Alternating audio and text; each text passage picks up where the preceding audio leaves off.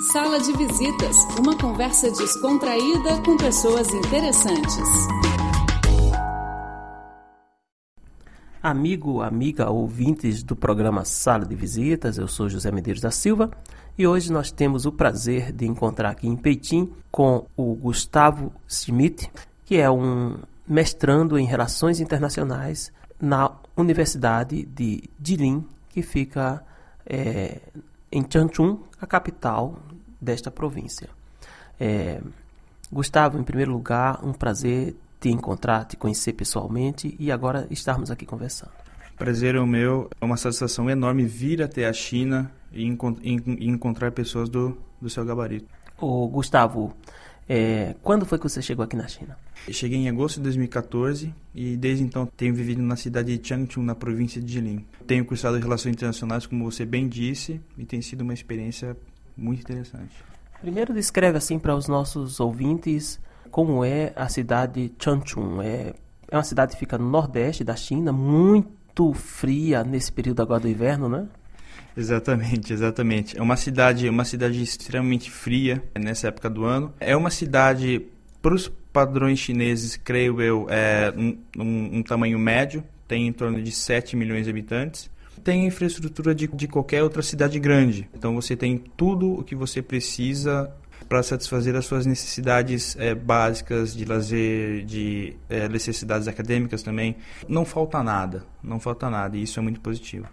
E você tem bolsa do governo chinês? E como é o teu curso? É um, tem muitos outros estrangeiros? Eu cheguei até a China como um bolsista do governo chinês, é, pelo China Scholarship Council. E o meu curso, ele é um curso de Relações Internacionais, então ele, ele, ele recebeu e tem recebido no decorrer dos anos estudantes de várias partes do mundo, de todos os continentes, África, Américas, Europa, Ásia, Oceania. Mas é interessante é, notarmos que a grande, a esmagadora maioria dos estudantes de mestrado da Jilin University são de países é, do terceiro mundo.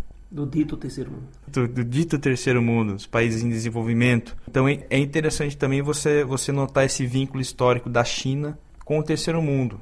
É, interessante você ver essa ligação sendo, sendo materializada na vinda desses estudantes para cá para estudar numa, numa instituição de ensino superior chinesa. Na sua turma, por exemplo, algum país que você destaca assim entre os seus colegas? A sua turma tem quantos alunos aproximadamente? A minha turma tem aproximadamente 45 alunos, dentre os quais eu poderia destacar os africanos e os países do sul da Ásia, como Paquistão e Índia. É interessante notar também que esses são os alunos mais aplicados de uma forma ou de outra dentro do curso. Claro, eu não, eu não desmereço os demais, mas esses parecem demonstrar uma proatividade, parecem demonstrar uma, uma, uma adaptabilidade muito grande com a China.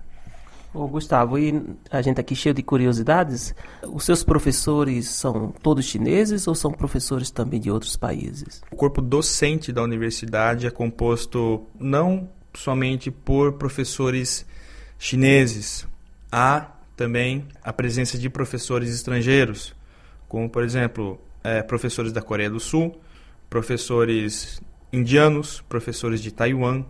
É, no próximo semestre, nós, nós deveremos contar com a presença de professores europeus também. Um alemão e nós também poderemos ter um professor francês.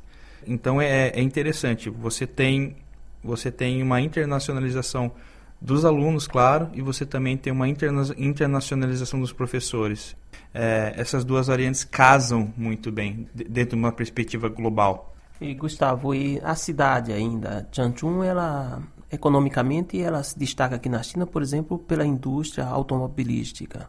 Tem muitos estrangeiros vivendo na cidade? Além do campo acadêmico, dentro do qual há muitos estrangeiros, a cidade de Changchun conta com diversas multinacionais, é, principalmente europeias é, citando uma, a, a, Volkswagen da Alemanha.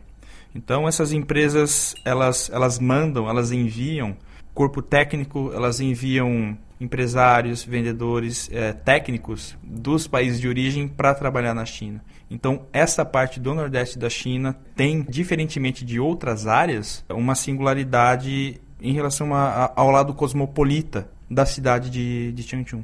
Ali já fica, digamos, a Sibéria, o vento da Sibéria sopra por ali, né? E, e a presença dos russos também, por exemplo, na sua universidade, é bastante acentuada? A presença dos russos, tal como nós temos a presença dos africanos, é também muito, muito notável. Então, além da presença física russa, você tem a presença arquitetônica, você também tem a influência da língua russa. Então, é uma coisa com a qual você tem contato todos os dias. Desde o momento no qual você se levanta, desde o momento por qual, por qual você vai dormir. Você tem esse contato. Às vezes, às vezes eu tenho a impressão de que, muito embora eu esteja na China, certas características, certos traços, certas visões do dia a dia me fazem ter a nítida, a nítida, porém não tão nítida, impressão que eu, que eu esteja vivendo na Rússia. É, um, é uma mescla, uma mescla de China e Rússia. Muitas vezes as duas, as duas se entrelaçam. Isso é interessante. Já que você entrou no assunto Rússia, nós sabemos que você fala o russo muitíssimo bem. E como foi esse processo de aproximação com a cultura da Rússia, do estudo? Você viveu no país?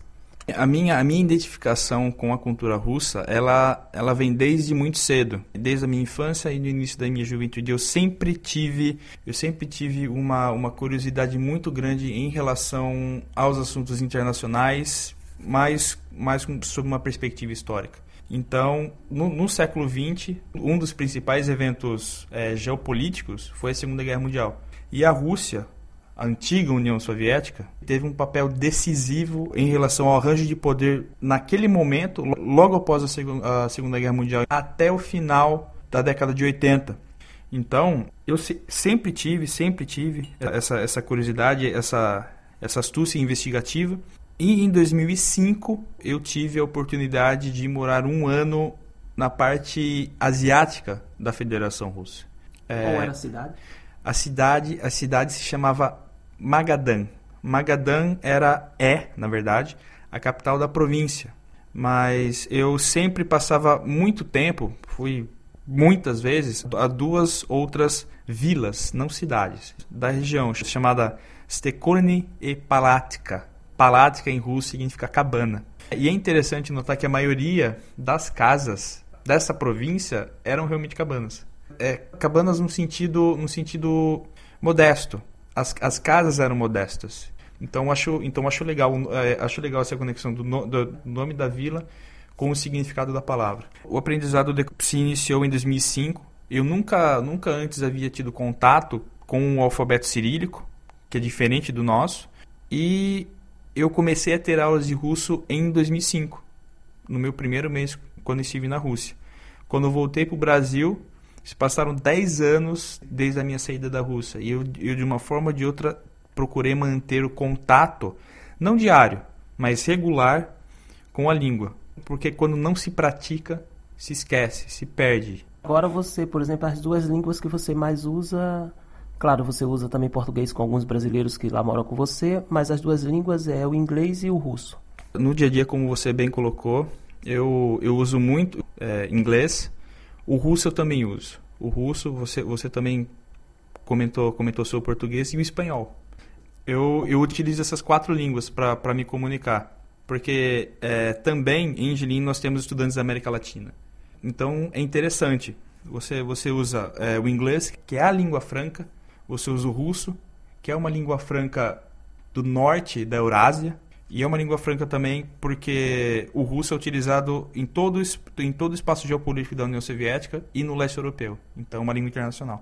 É, o espanhol, em função, em função do nossos, do, dos nossos hermanos latino-americanos, e o português, e o português em função dos nossos compatriotas que lá moram, que lá estudam. Gustavo, como foi que China apareceu na tua vida e você disse, vou para a China fazer o meu mestrado? Como surgiu assim essa oportunidade? Essa oportunidade é, apareceu no início, no início deste ano. Eu tenho um grande amigo com o qual, com qual me relaciono desde os tempos de, de graduação, Rafael Lima na graduação em Relações Internacionais, isso em Campinas, na FACAMP, né? Então você estudava com o Rafael é, o mesmo curso. Isso, nós, nós, nós nos graduamos em Relações Internacionais na FACAMP, Faculdades de Campinas, na, na cidade de Campinas, estado de São Paulo. E no início desse ano, entre janeiro e fevereiro, ele, ele divulgou né, essa, essa, essa abertura de vagas para o curso de Relações Internacionais na Gini University e, e, eu me interessei de imediato. Me interessei de imediato é, é, pela vontade, pelo desejo acadêmico de fazer um, um, um curso superior de mestrado no exterior, também pela minha própria formação. É, eu, como internacionalista, creio ter uma, uma formação mais completa claro, estu estudando no exterior e tendo contato com pessoas de diversas partes do mundo. E, e também aprendendo fora da sala de aula, com a nossa capacidade sensitiva. Então, é delicioso, é delicioso, é muito gostoso. Então, essa oportunidade surgiu, surgiu dessa forma. O Rafael Lima, meu amigo, divulgou esse, esse plano da universidade e eu aceitei. Enviei a documentação em junho e um mês depois, um mês e meio depois, eu recebi um telefonema na minha casa é, falando, falando sobre a minha aprovação. E aqui estou. E aí, está satisfeito? Já está encaminhando aí para o fim do primeiro semestre e você considera acertada a sua escolha? Considero, considero acertada não, não somente para o presente, mas para o meu futuro. Isso não é novidade, que a China, que a China sempre foi destaque no mundo por exemplo, nos últimos 20 séculos, em 18 séculos, a China teve a maior economia do mundo e ela voltou a ter. E sempre teve um destaque geopolítico muito grande. Eu não tenho do que reclamar. Eu só tenho a agradecer pelas pessoas que aqui estão, pela minha recepção, pelo esforço da universidade em passar o que eles têm de melhor. E eu, eu agradeço também pelo fato de eu estar na China e poder aprender muito com, com a própria mentalidade chinesa tanto sobre um ponto de vista acadêmico quanto um ponto de vista pessoal. E essas duas esferas vão, vão contribuir muito para a minha formação enquanto ser humano. E essa sua vinda agora a Peitim é a primeira vez, assim, claro, quando você chegou à China, chegou através de Peitim, mas é a primeira vez que você vem à capital para passear e já teve um dia intenso de visitas e quais as tuas sensações e nos lugares onde esteve? Eu como como um amante da história, eu fiquei maravilhado deliciado com o passeio de hoje. Eu tive, eu tive a honra e o privilégio de visitar lugares históricos, a cidade proibida, muito, muito embora eu não tenha percorrido uma grande parte, é, ficou aquele gostinho de quero mais. Aquele gosto de, poxa, eu tenho que voltar. O Museu Nacional. Mais. O Museu Nacional, é, o prédio no qual o corpo de Mao Tse Tung se encontra, o mausoléu. E não só essa parte histórica, não só essa parte histórica, mas também eu tive a oportunidade de conhecer a cidade de Pequim, pude ver também como, como a cidade de Pequim é bem guardada, muito bem guardada. Segurança e proteção também dos próprios bens da cidade, né? Dos bens culturais. Exatamente. A polícia aqui em Pequim, pelo que eu pude ver, ela, ela serve o povo, que esse é um dos ideais do Partido Comunista Chinês, e ela também ela zela muito pela parte histórica da China é, principalmente por esse legado histórico recente da China comunista. Claro, dentro do Museu Nacional você, você tem é, toda a história chinesa, desde a antiguidade até, até agora o final do século XX. Mas, mas do, do que eu senti, há, há um zelo, há um aprecio a mais pelo que tem acontecido desde 1949. Ô, Gustavo, já que estamos ainda no primeiro mês de 2015, Deixa a tua mensagem de ano novo ainda, 2015, para os nossos ouvintes e uma mensagem para os seus amigos e familiares. Desejo a todos um excelente ano, repleto de lutas, repleto de vitórias, repleto de, de determinação. Não desistam, em nenhuma hipótese, dos seus sonhos. O meu sonho era fazer um curso superior fora do Brasil e eu consegui quando você mentaliza uma coisa que você quer muito, você acaba conseguindo. Então, persistam, sejam persistentes. E uma mensagem para os meus amigos: é, muito obrigado por serem meus amigos. Sem amigos, sem amigos, a vida perde um pouco do brilho. Então, desejo também um ótimo ano novo para os meus amigos, tanto aqui na China quanto no Brasil e, e em todo o mundo. E para os teus pais? Principalmente para o Carlos Augusto Schmidt, para a Denise Salata Schmidt e para minha irmã também, Marília eles são a, a, o que a gente chama de pedra angular. Então é isso. Muito obrigado pela oportunidade, José. Espero voltar para essa sala de visita mais vezes. Ah, sem dúvida, nós aqui agradecemos. E amigo, amiga, ouvintes do programa Sala de Visitas, Hoje ficamos por aqui esperamos você na próxima semana. Até lá!